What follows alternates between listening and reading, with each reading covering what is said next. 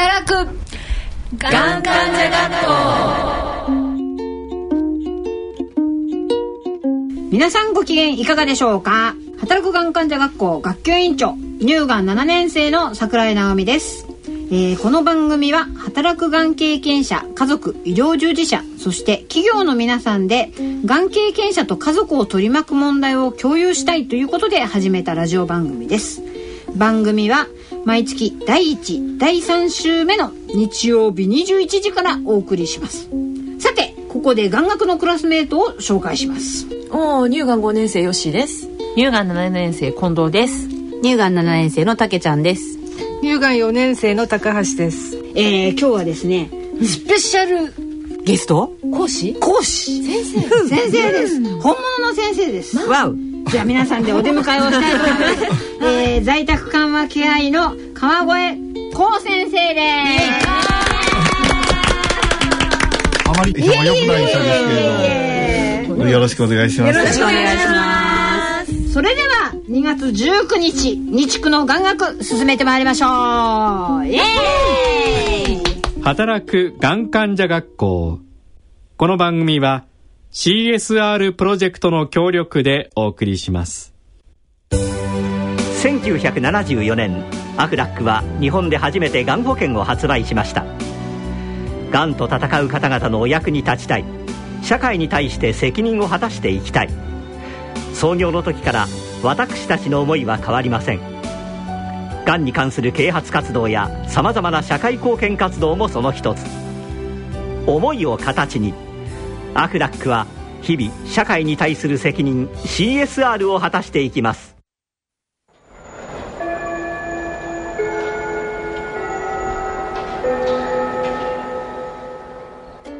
起立気をつけ礼マイク？マイク。働く？がん患者学校働くがん患者学校この時間はアフラックの提供でお送りします。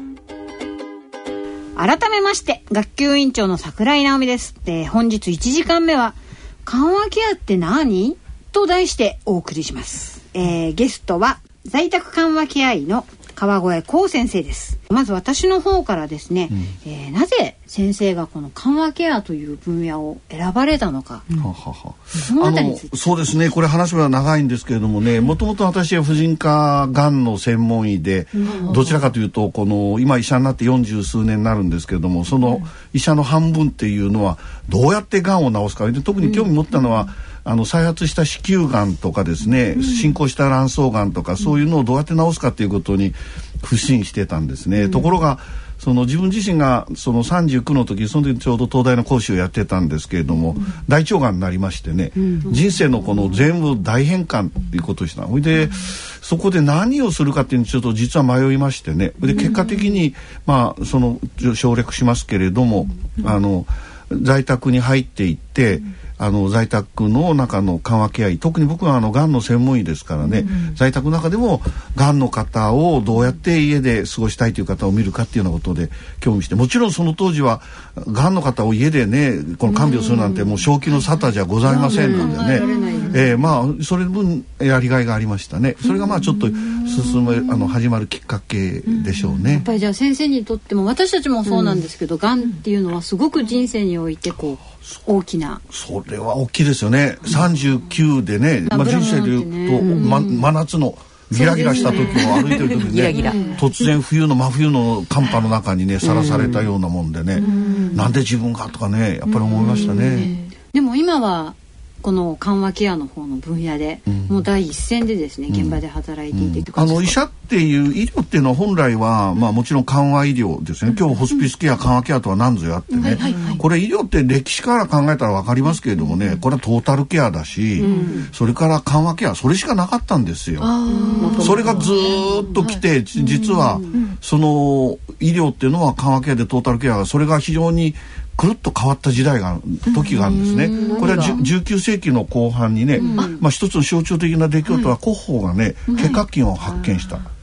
だから今まで結核結核の患者さんっていうのをこうなその触って苦しみ取ったりとかね、なんか冷やしてあげて楽にしてあげるとで最後は亡くなるわけですけれども村中がこう出てですね、みんなでこういろいろこうまじないをやる人もいたりとかですね、そういう格好でやってたんですけどね、そういう医療に意味がないと、やっぱり原因は結核菌ということで起きてるわけだから、結核を治して病気を治さないとダメだということで、実はこのその評判が悪くなっちゃいましてね、結核あのこういう緩和医療っていうのはそのなんて言いますか冬の時代に入っちゃったんです。これは割とだから最近の時代なんですね。150年くらい前の話ですよ。だけど医療っていうのはじゃあ原因を確かめてた全て助けることができるか。それは無理なんですね。でそれは特に典型的なのはいわゆるがんでもう治療がないよって言われた方は残念ながら今の医療のレベルじゃ助けられない。じゃあその時今の言ってるような治し原因を確かめて治すっていう医療は無力になるんですね。だからこれじゃあやっぱりじゃあ結局医療が見捨てるしかないのかって言ったら、いやそうじゃなくてあのそういう方に対しても大事な医療があるじゃないかと。それはその人の人間としての命をね、最後まで大事にする。肉体的な苦しみだけじゃなくて、っていうそういうことである意味でその復権って言いますかね、緩和ケアの復権っていうのがなされたんです。これはあのいわゆるシシリー・ソンダーズが1960 7年ですね、うんうん、あのセント・クリストファーズ・ホスピスっていうのを作ったんですけれども、うんうん、え有名なね。あそこで彼女がそういう哲学考え方をね、持って実際のその死にゆく方もどこにも行き場のない方を、その引き取ってそこで必要なケアをするということをやったんですね、疼痛緩和。そこであの実はあの緩和ケアホスピスまあ彼女はホスピスケアっていう言葉を作ったんですけれどもね、で1967年で,、でその後ね1974年にアメリカにあのホスピスが渡りましてね、これでアメリカに渡ってコネチカットのニューヘイブンっていうところに、アメリカ最初のホスピスができたんですね。これでそれはねあのイギリスでシシリ・ソンダーズが作った54のベッドを持った施設型のホスピスじゃなくて、患者さんの家がそのそのホスピスの場になるというね。いわゆる在宅ホスピス。ええ。そういうものになったんですね。実はこれはあの、はい、なぜそういうことが起きたかっていうと、うん、アメリカはねその前100年くらい前から、在宅ケアっていうことが実は普及してたんです。あそうなんですか、ええ、そういうシステムがもう出来上がってたんですね。ええですからねそこへホスピスケアっていうのが乗っかることができたんですね。間に歴史があったんですね。だからねこれは1974年のことでね。えそれでねそういうことなんですね。これであの施設ホスピス在宅ホスピスというのができて、今度はその翌年にカナダのモントリオールにロイヤルビクトリア病院というのがありましてね、そこにホスピス病棟がオープンしたんです。病棟ですね。ええ、ね、これは日本でも今ある一般病院、例えばがん研なんかにホスピス病棟とか緩和ケア病棟ありますけれどもね。でところがご承知のようにホスピスっていう言葉は西洋じゃものすごく評判の悪い言葉なんですよ。要するに死ぬ場所なんですね。まあそう思っちゃいますよね。ねですから患者さんを治すそういう総合病院に、そういうホスピス病棟ができるなんてとんでもないと。そういう話になりまして。じゃあ困ったなという時に持ってきた、探してきた言葉が緩和ケアっていう言葉だったんですね。それでホスピスケア病棟ってつけないで、もあの緩和ケア病棟というのが作られた。そうすると緩和ケア病棟だったら一般病院でも、ね、患者さんにはあんまり抵抗ないだろう、受け入れられるだろうということなんですね。で大事な点は、1975年時点ではホスピスケアイコール緩和ケアだったんですね。ところがその後実はホスピスケア自体は変わってないんです。がつまり間もなく死を前にした方に対しての、一番この大事なケアっていうことで変わってないんですけれども緩和ケアっていうのは質が変わってきちゃったんです。それはなぜかっていうと医者が興味を持ち出した。それから医療的にですねすごく進歩してきたの。例えばステントができたとかね放射線でまあ、の緩和的なあの放射線治療っていうの昔からあったんですけどそれがものすごく進歩した。ガンマナイフが出たとかですね。そういうことでその緩和ケア緩和医療っていうのが膨らんじゃったんですね。ですからホスピスケアイコール緩和ケアじゃなくなったんですね。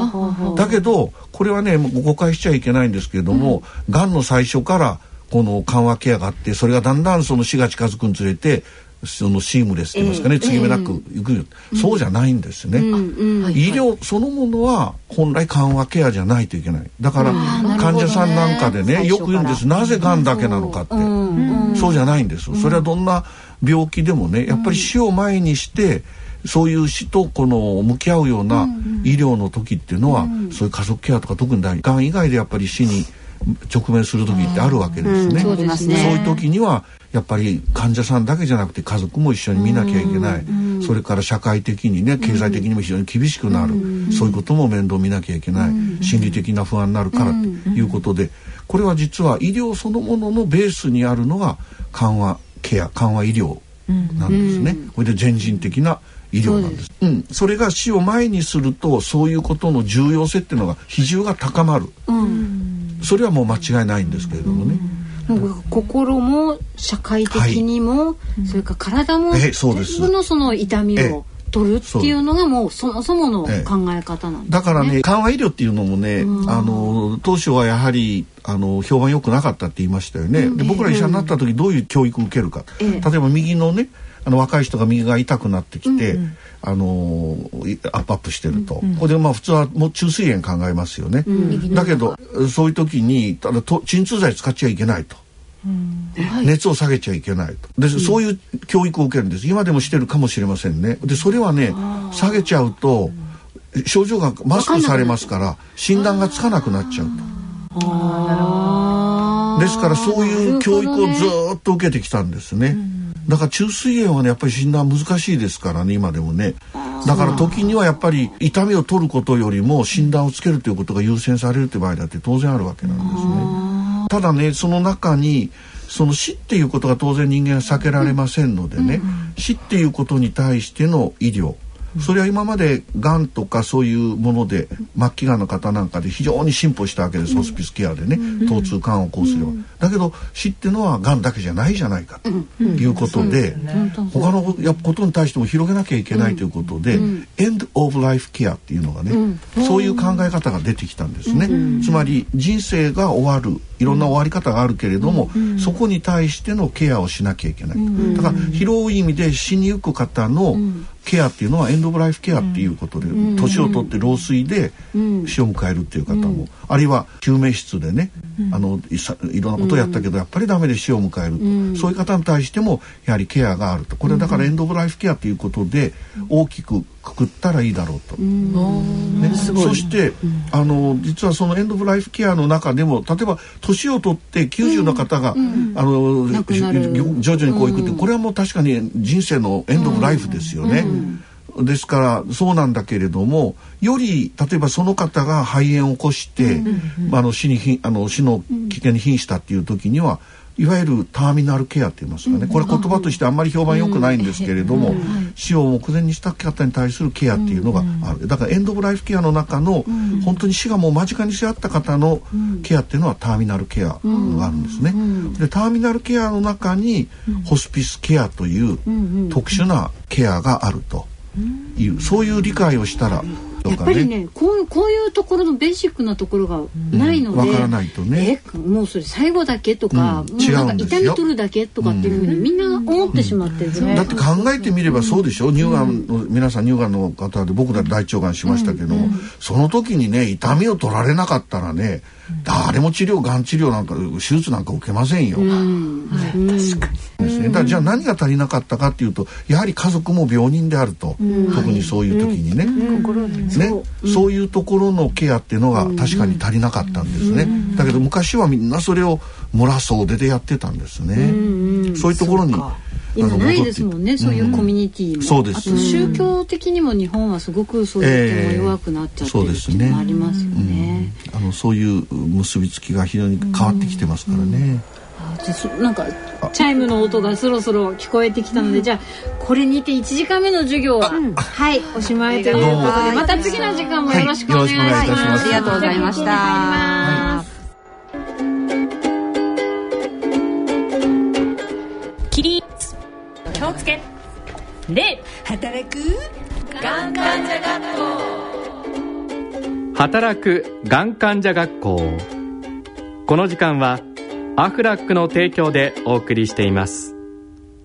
さて2次元目は心の不安への対応と題してお送りしたいと思います。引き続き川越光先生にお話を伺っていきたいと思いますが、えー、今も休み時間にちょっと先生を囲んでお話をしていたんですけど、うん、今なんかその緩和ケアっていうのが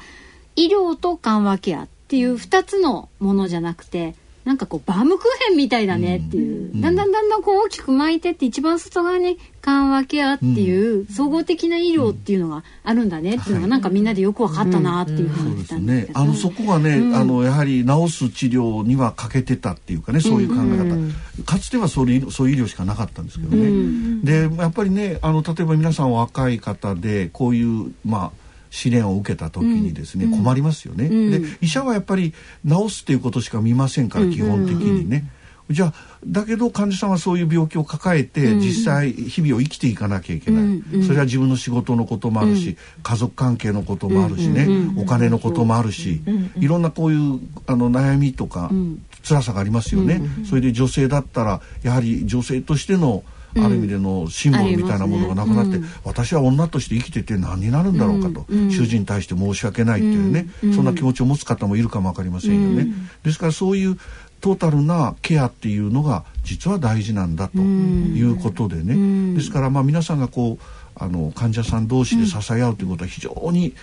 意味がある。それは、ね、やはりあの経験した方じゃないとねわからないんですよ。そうですね。皆さんあのわかるし、ね、感じてると思う。やっぱり先生の病院でも、あの私たちのお友達なんかでもいるんですけど、再発治療をしながら。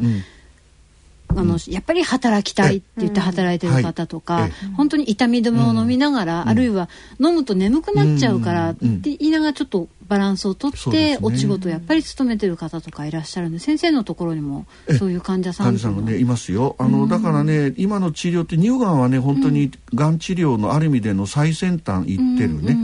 多分将来は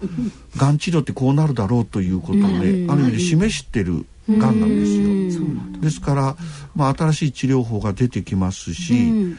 今まではもうダメな時はダメであっという間になくなってたのが、うん、実はある程度がんでなくなるにしても長く生きるっていう、うん、そういうことが出てきてますね。ですからそういう方の命をどういうふうに支えるかっていう観点っていうのは絶対必要なんですね。うん、それはまあ緩和ケアっていう考え方それはトータルケアっていうことにつながるんですけどね、うん、全人的なケアっていうことにね、うん、それといやそういうことが非常に大事だっていうことをね、あのある意味で思い起こしてさせてくれるんですね。ですね。やっぱ、えー、若いとどうしても仕事が自分の生きることの証、えー、それでね私たちのところにもね乳がんのいわゆるもう再発して治療してもかなり厳しいなっていう方がいらしてます、うん、だけど、うん、その方たちはまだ治療を受けて、うん、あのやはり一日でも長く生きたいというような希望を持ってですね、あのやってる方もいます、あるいはもうそんな治療嫌だから、もう私は何もしないで自由に生きるんだと、そうしながらやっぱりだけど何かあった時不安だからっていうことで、私の外来来られる方もいますね。で大事にしてるのは、その患者さんが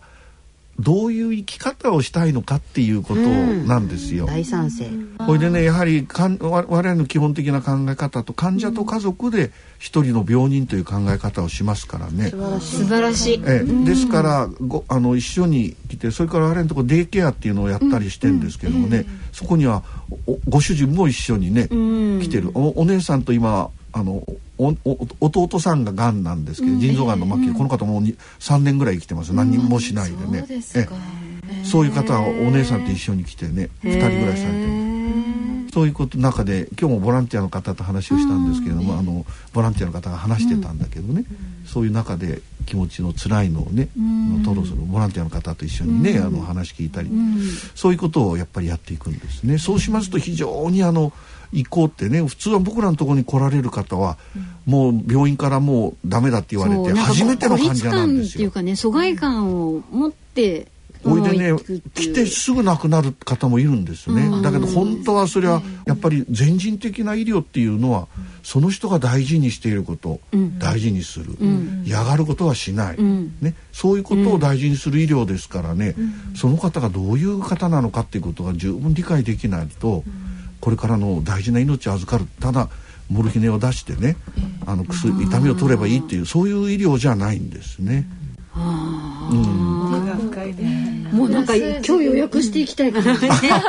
いや本当にね人はいつかは絶対死ぬものなんで、やっぱ死ぬこととかは考えながら生きていかなくちゃいけないもの。あの治療はねしっかり受けられたらいいと思います、もう納得できるまでね、だけどどっかでダメになる時がやっぱりな何割かの方いるんですよね、だからその時の準備をしておくっていうんでね、もう終わりでしょうか、い。やもうちょっとまだまだあります。あのお金のこともね全部診療報酬っていうのこれ保険の中でやりますからね、最近ついこの間来られた方はねよく勉強されてる方でね、家が一番安くつくっていうことを発見されましてね。だから家を選んだっていうね。そういうこと。ね、僕はこういう医療に携わった20年前っていうのはね本当にまだ医者が往診しても、そういう保険から出なかった時代ですから、看護師さんが言ってもね、うん。だからね本当にお金持ちしかできなかったですね。贅沢だええだから僕ら24時間で対応しますからね、それに医者を24時間たあの拘束するっていうのは大変なことですよね。なんかね塾に行くか家庭教師呼ぶかみたいな。家庭教師高いでしょ家庭教師高いでしょ。だからやっぱなんかそういう感覚だったんです違うんですよ。だからそれは日本の医療。療っていうのはね本当によくできてるんですね。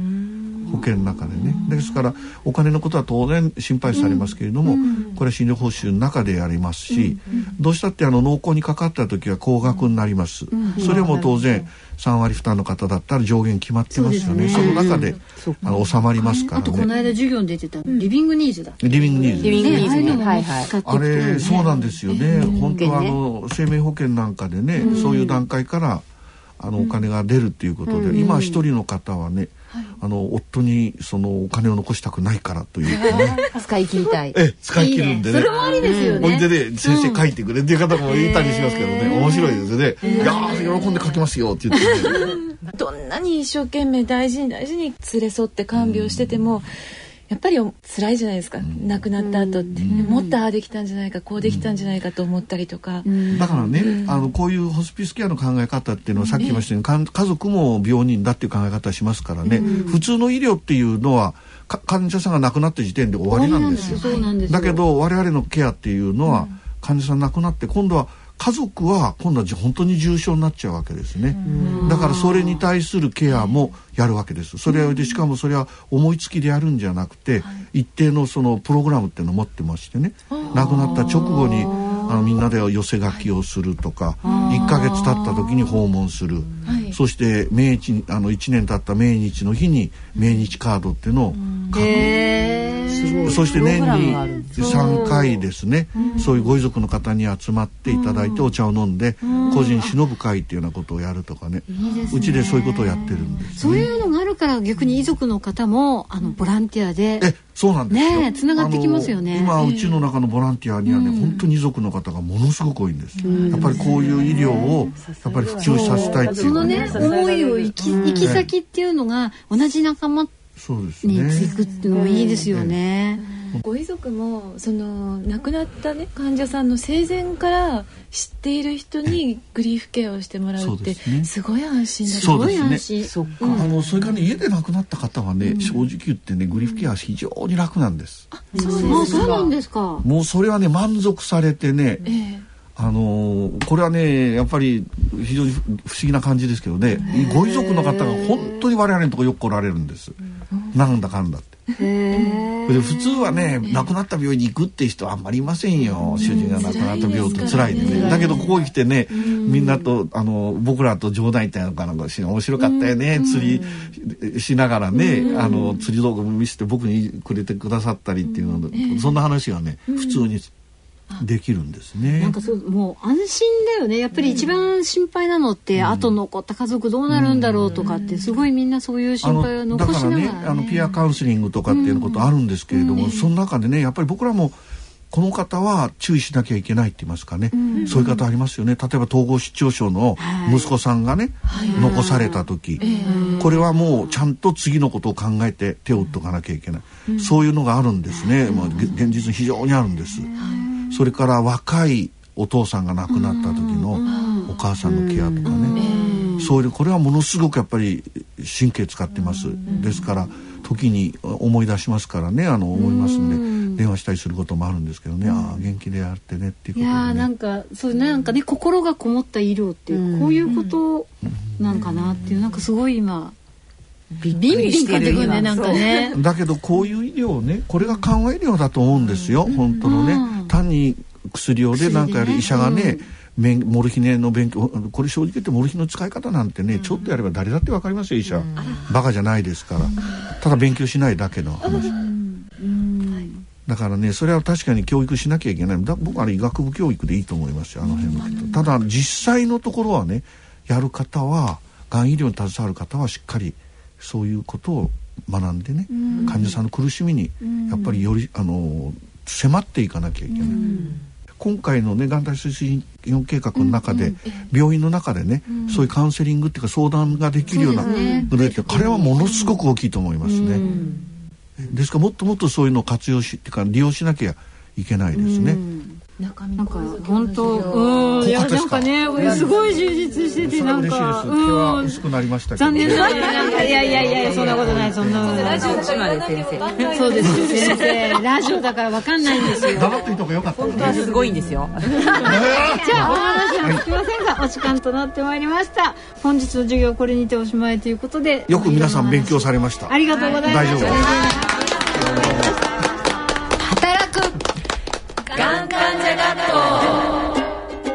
働くがん患者学校。この時間はアフラックの提供でお送りしました。がんからの出発命見つめて。番組をお聞きの皆さんからのがんについての闘病記ご意見ご感想をお待ちしております。郵便番号107-8373ラジオ日経がんからの出発お便りの係。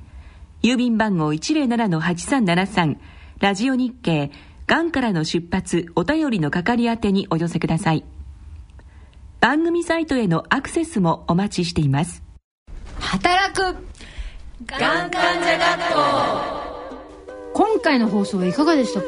いやーだからよかったね。なんかねすっきりしたよね。ずっとなんか対立軸で考えてたものが。あれ？あれ？しおさん？さて皆さん皆さん。皆さんここでなんかね一人増えてるんですちゃっかり。いや食べ食べなった食べなった。なんか遅刻？こ遅刻？してるなんか早弁しようとしてる？食べ食べてない？それ。なんか早弁？食べたいんだもん食べたいんだもんまあしょうがない。うん。今日取りそうだね。ね。そうだね。そうだねさて番組では、えー疑問質問ご意見をご感想をお待ちしております。宛先はこちら。メールの方は命アットマークラジオ日経ドット .jp 郵便の方は郵便番号107-8373東京都港区赤坂1-9-15ファックスでは東京03-3582-1944いずれもラジオ日経働くがん患者学校係までお寄せください。それではお時間となりました。お相手は私桜井直美と。よし近藤たけちゃん。高橋塩遅刻です。でした。それでは次回3月3日22時からは特別番組「へいへいへいへいへい」へい。へいへいへいへい働くがん患者学校の学園祭。と次回レギュラー番組や、えーその翌日3月4日21時から、えー日曜夜9時日区となります。皆さん忘れないでくださいね。よろしくお願いします。じゃあねバイバイ。またねまたね働くがん患者学校。この番組は CSR プロジェクトの協力でお送りしました。眼学